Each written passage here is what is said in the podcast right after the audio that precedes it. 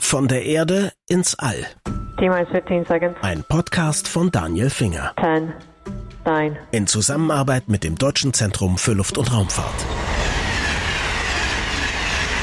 Willkommen auf der Erde. Folge 47.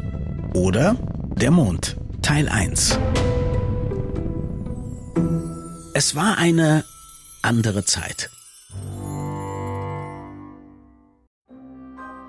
Real ist der Sommer 1969 54 Jahre her. Aber wenn man sich die erste Mondlandung anschaut, dann hat man irgendwie das Gefühl, da stimmt doch was nicht. So als hätte eine Verschiebung im Raumzeitkontinuum stattgefunden. Also für mich fühlt es sich so an. Die Wissenschaft zur Mondlandung kann zeitlich eigentlich gar nicht so weit von uns entfernt sein. Ich meine, die Raumanzüge der Apollo 11 Mission, die wirken zeitlos modern. Und Raketen sehen eben aus wie, naja, Raketen nun mal aussehen. Und was die Leistungsfähigkeit angeht, ich meine, sie sind zum Mond geflogen und zurück damals. Noch Fragen?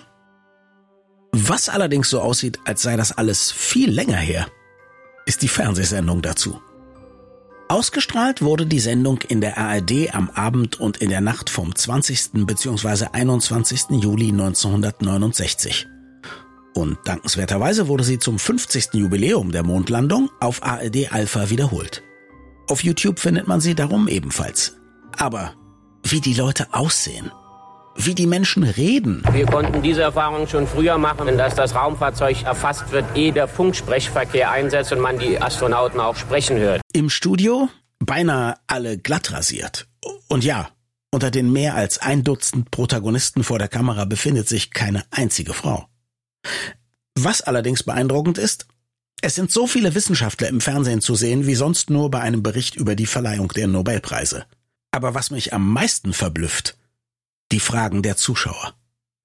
Sie zeigen, wie wenig die Menschen damals über Raumfahrt oder den Mond wussten und natürlich auch, dass sie damals nicht googeln konnten. Meine Damen und Herren, Sie haben uns inzwischen so viele Fragen gestellt. Ich ertrinke sozusagen im Papier. Jede Minute kommen neue Zettel. Werden Steine vom Mond ausgestellt, schreibt eine Hausfrau aus München. Und wo kann man sie kaufen? Haben Raumfahrer Waffen bei sich für interplanetarische Wesen? Falls es zum Kampf kommt, wie wehren sie sich? Kann ich die Anschriften der Astronauten haben? Nun, im Augenblick Raumschiff, das bestellt die Post nicht. Bitte an die NASA schreiben. Die Bilder vom Mond sind schwarz-weiß, unscharf und haben viel zu viel Kontrast, so dass die Menschen im Studio manchmal rätseln, was man auf ihnen eigentlich sieht. Neil, wir sehen dich, wie du die Leiter runterkommst, sagt Justin. Jetzt kommt der Fuß. Er hat den Fuß noch mal gehoben. Jetzt scheint Armstrong in dem Landefuß zu stehen. Der Fuß, der herunterkam, das war der linke Fuß, also der Fuß, mit dem er zuerst auf den Mond treten sollte. Er hält sich mit der linken Hand noch an der Leiter fest. Ein kleiner Schritt noch. Aber irgendwann, nach stundenlangem Warten, war es dann schließlich soweit. It's one small step for man, one Die Menschheit war auf dem Mond gelandet. Die USA hatten das Wettrennen um Luna gegen die Sowjetunion gewonnen und Nixon gratulierte seinen Astronauten per Telefon. Hello, Neil and Buzz.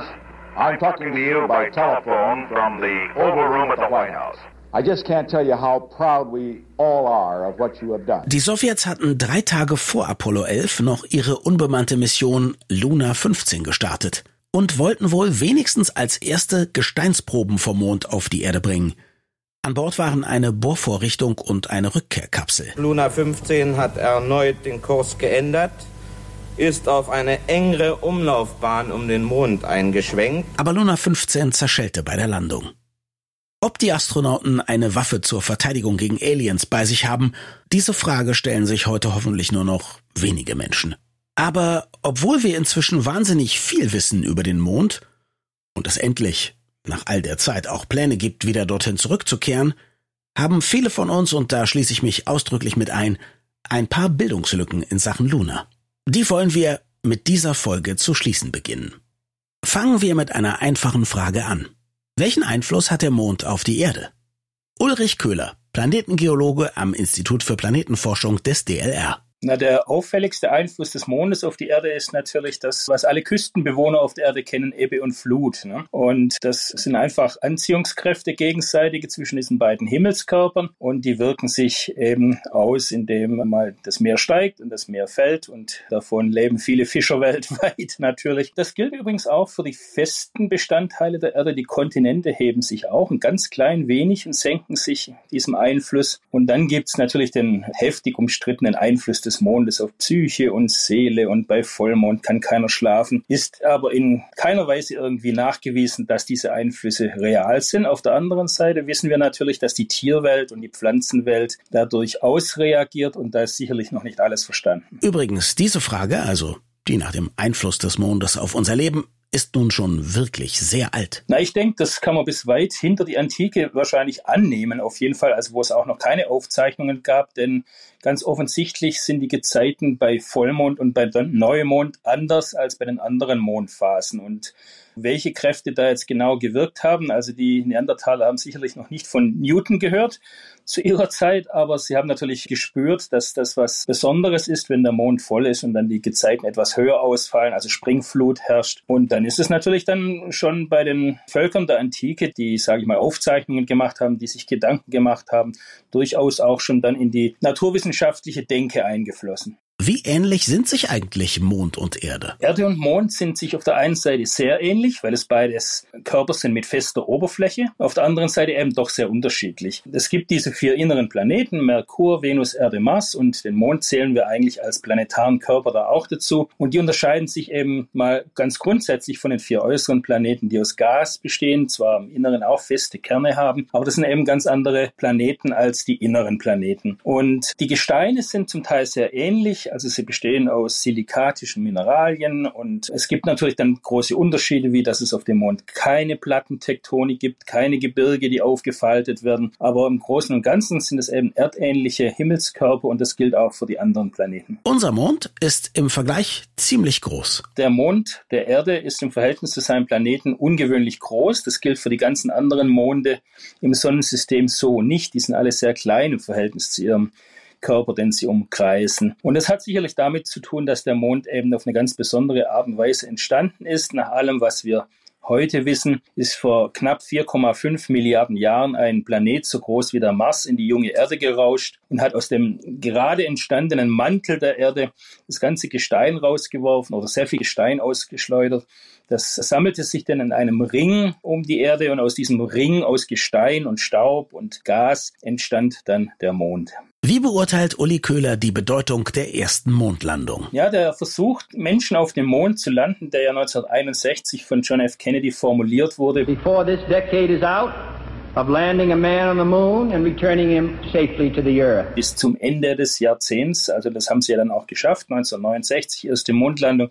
Das veränderte alles, nicht nur in der Technik. Es war natürlich eine politische Geschichte, dass man vor der Sowjetunion auf dem Mond landen wollte. Aber um sicher auf dem Mond landen zu können, brauchte man natürlich die Wissenschaft und die Amerikaner haben im Vorfeld der ersten bemannten Mondlandung natürlich alles unternommen, um herauszubekommen, wie ist die Mondoberfläche beschaffen und wo gibt es sichere Landestelle, warum sieht das dann alles so unterschiedlich aus. Diese Flächen, die ganz dunkel sind und diese hellen Flächen, die voller Krater sind. Und so entstand wirklich eine neue Forschung, eine neue Wissenschaft, die Mondforschung. Und das hat uns bereits vor der ersten Mondlandung sehr viele wichtige Erkenntnisse gebracht, aber viel mehr noch durch diese sechs Mondlandungen mit ihren 382 Kilogramm Gestein, die da zur Erde gebracht worden sind, damit haben wir eigentlich zum ersten Mal verstanden, wie auch die Erde entstanden ist. Und nun zu den wichtigsten Erkenntnissen, die wir über die Jahre über den Mond gesammelt haben. Ich würde sagen, eine der wichtigsten Erkenntnisse war, dass wir verstanden haben, wie sich diese erdähnlichen Planeten gebildet haben. Das haben wir vom Mond gelernt. Noch vor 60 Jahren war ein großer Streit in den Geowissenschaften. Bilden sich diese Körper kalt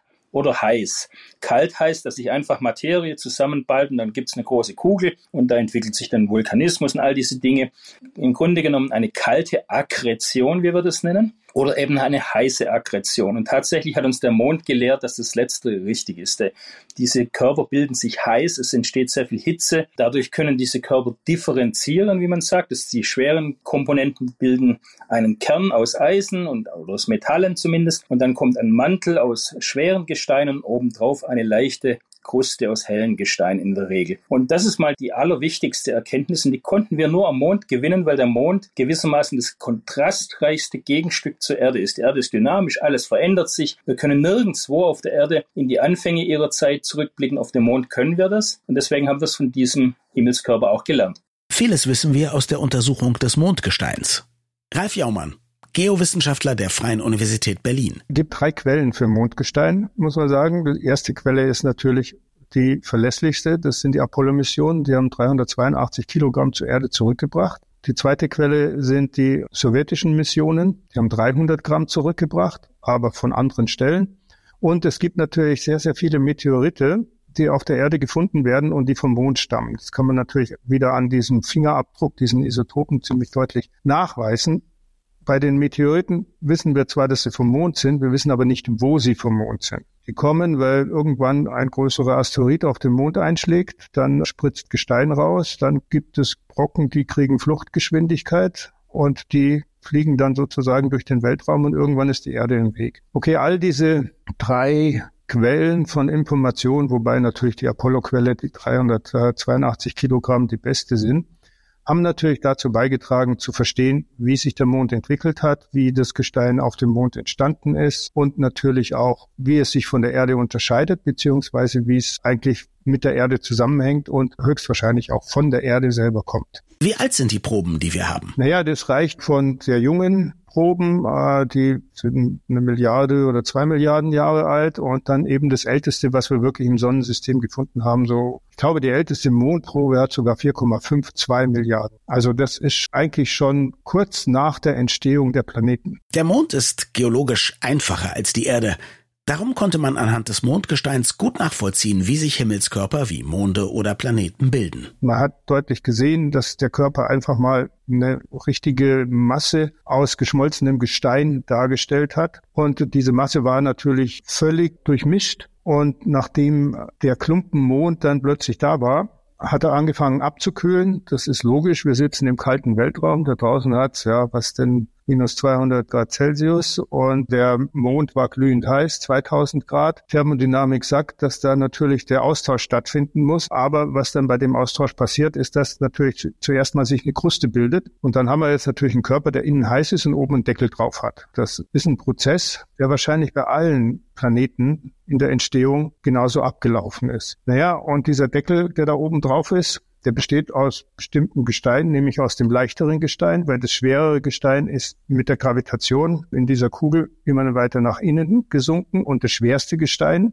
oder das schwerste Element, das in so einer Sache vorhanden ist, nämlich das Eisen, hat sich ganz im Zentrum gebildet, hat also einen Kern gebildet. Darüber haben sich die schwereren Elemente gebildet und auch Eisen, Titan, Metalle, Magnesium. Und darüber hat sich eine leichtere Kruste gebildet. Da ist dann viel Aluminium und Calcium mit dabei. Und diese Differenzierung in diese drei Gruppen, die sorgt jetzt natürlich da dafür, dass einerseits das Zentrum ziemlich stabil wird, weil es so schwer ist. Und dass der Bereich zwischen dem Deckel, sprich der Kruste und diesem Zentrum immer noch heiß bleibt. Und naja, das heiße will auch wieder nach draußen und wenn jetzt ein Asteroid oder Komet kommt, den Mond trifft, der macht ein Loch und durch dieses Loch dringt die Magma auf. Und wenn wir jetzt den Mond anschauen, abends, wir haben ziemlich nahe am Vollmond, sind wir zurzeit, wenn Sie darauf schauen, dann sehen Sie helle Gebiete auf dem Mond und dunkle Gebiete. Die hellen Gebiete, das ist diese erste Kruste, die ist auch relativ leicht, leichter als das, was drunter ist. Und dann sehen Sie so rundliche Formen, die sind dunkel. Und es waren große, große Löcher, die Einschläge, die ganz früh nach der Bildung des Mondes passiert sind. Und da hat natürlich die Lava aus dem Inneren den Weg nach draußen gefunden. Und so haben wir jetzt im Grunde genommen zwei Gesteine oder zwei Gesteinsgruppen auf dem Mond. Wir haben also Basalte, was wir auf der Erde auch als Lava kennen. Und wir haben diese hellen Gesteine. Wir wissen, das sind Feldspäte haben wir auch auf der Erde. Und was uns der Mond da gelernt hat, ist, wie so eine Differenzierung eines großen Körpers wirklich vonstatten geht und wie diese Prozesse der Abkühlung vonstatten gehen. Und nachdem man das auf der Erde und auch auf dem Mars und auch auf der Venus nicht mehr so richtig nachvollziehen kann, hat der Mond eigentlich das Rätsel gelöst, wie sich Planeten letztendlich bilden. Der Mond ist staubig. Sehr staubig. Also putzen möchte ich dort nicht. Aber wie ist der Mondstaub beschaffen? Matthias Sperl vom Institut für Materialphysik im Weltraum des DLR. Also der Mondstaub hat einen großen Unterschied zu dem Staub oder Sand, den man auf der Erde findet. Er ist sehr viel scharfkantiger, pappt an allen Ecken und Enden und ist ein ganz ziemlich lästiges Zeugs. Ja, also mit dem will man eigentlich wenig zu tun haben. Und man kennt ähnliche Zusammensetzungen, wenn man also bei uns hier in der Nähe in Köln in die Eifel fährt. Da gibt's manchmal schöne Minen, wo auch Vulkanaschen abgebaut werden. Das ist grob ähnlich. Ja, ist also ein schwarzes Zeug, teilweise sehr fein, geht in viele Ritzen. Und wenn man sich Aufnahmen gerade von Apollo 17 anguckt, die haben am längsten auf dem Mond sich draußen bewegt und da sehen die schönen Mond Raumanzüge aus, als käme aus Bergwerk aus der Mine. Was hat das für Konsequenzen, wenn sich der Mondstaub in allen Ritzen festsetzt? Es stört tatsächlich das menschliche Wohlbefinden. Das müssen wir zum Beispiel beachten, wenn wir mit Ersatzstoffen, die diesem Mondstaub entsprechen, arbeiten, müssen wir sehr gut darauf achten, dass die Mitarbeiter da Mundschutz, Masken tragen, auch manchmal Augenschutz, weil das Zeug halt ziemlich lästig ist. Das ist eines der Dinge, das wir gerade diskutieren für das Luna Habitat hier in Köln, das gerade im Bau sich befindet, damit wir da auch Fenstertüren abdichten und wenn wir Besucher haben, dass die nicht gefährdet sind. Moment mal, hat man den Mondstaub von der allerersten Landung eigentlich von den Anzügen kratzen können? Da hätten wir uns natürlich als Wissenschaftler gewünscht, dass wir auf die alten Anzüge der NASA hätten zugreifen können. Und wir haben heutzutage bessere Methoden, um das zu analysieren. Und eine eigentlich witzige, aber für die Wissenschaftler traurige Begebenheit war, dass bevor man die ins Museum gestellt hat, hat die NASA die in die Reinigung gegeben. Und damit war jetzt der wertvolle, gerade sehr feine Mondstaub durch die Reinigung verloren gegangen. Für alle, die denken, mittlerweile sei alles in Sachen Mond schon erforscht, dem ist mitnichten so. Uli Köhler. Tatsächlich sind für die frühe Entwicklung der Erde noch einige Fragen offen, die wir glauben, auf dem Mond beantworten zu können. Da gibt es zum Beispiel auf der Mondrückseite ein riesiges Einschlagsbecken, das also über 10 Kilometer tief ist und 2000 Kilometer Durchmesser hat. Und dort glauben wir, dass der Mantel des Mondes angekratzt ist. Und wenn man diese Gesteine untersuchen könnte, dann wüsste man vermutlich über die erste halbe Milliarde Jahre des Erde-Mond-Systems sehr viel mehr, als wir jetzt wissen. Wenn wir aber noch nicht alles wissen, Warum haben wir jahrzehntelang keine Menschen mehr auf den Mond geschickt? Nach dem Ende des Apollo-Projekts, da war so viel an wissenschaftlicher Arbeit zu erledigen und es wurde so viel Geld auch ausgegeben von den Amerikanern, dass die damals führende Raumfahrtnation gesagt hat, jetzt Mond ist jetzt mal nicht mehr unser prioritäres Ziel. Wir senden unbemannte Sonden zu den anderen Himmelskörpern des Sonnensystems, die ganzen Missionen zum Mars, die Viking-Missionen, die Voyager-Missionen ins äußere Sonnensystem. Und man hat dann, ja, 30, 40 40 Jahre lang an dem, was man am Mond an Daten und an Aufzeichnungen und an Untersuchungen zu machen hatte, das mal ausgewertet. Dann gegen Ende des letzten Jahrhunderts hat man dann wieder angefangen, kleine Mondsonden hochzuschicken, um dann auch ganz bestimmte Fragestellungen, die sich durch die Untersuchung der Apollo-Zeit ergeben haben, anzupacken und da mal zum Beispiel zu untersuchen, gibt es denn auf dem Mond wirklich nirgendwo Wasser in Mineralen oder in irgendwelchen schattigen Kratern, also Eis beispielsweise. Und das hat sich dann so nach und nach aufgebaut, sodass der Mond jetzt, 60 Jahre nach den ersten Mondlandungen, praktisch wieder en vogue ist und man ganze Programme jetzt sogar hat. Ralf Jaumann hält es bei der Beschreibung unseres Wissensstandes mit Kolumbus. Ich mache immer das schöne Beispiel mit dem Herrn Kolumbus. Man hat damals wunderbar gewusst, da gibt es den Atlantik, man hat den Durchmesser der Erde falsch berechnet und man hat dann gesagt, ja, da fahren wir halt jetzt mal ununterbrochen über den den Atlantik und dann kommen wir in China raus und in China gibt's Gewürze und gibt's alles, was wir Schönes haben wollen. Und dann, ohne dass er es jemals bemerkt hat, hat er einen neuen Kontinent entdeckt und der war komplett anders und dann hat's doch noch immerhin fast 100 Jahre gedauert, bis man die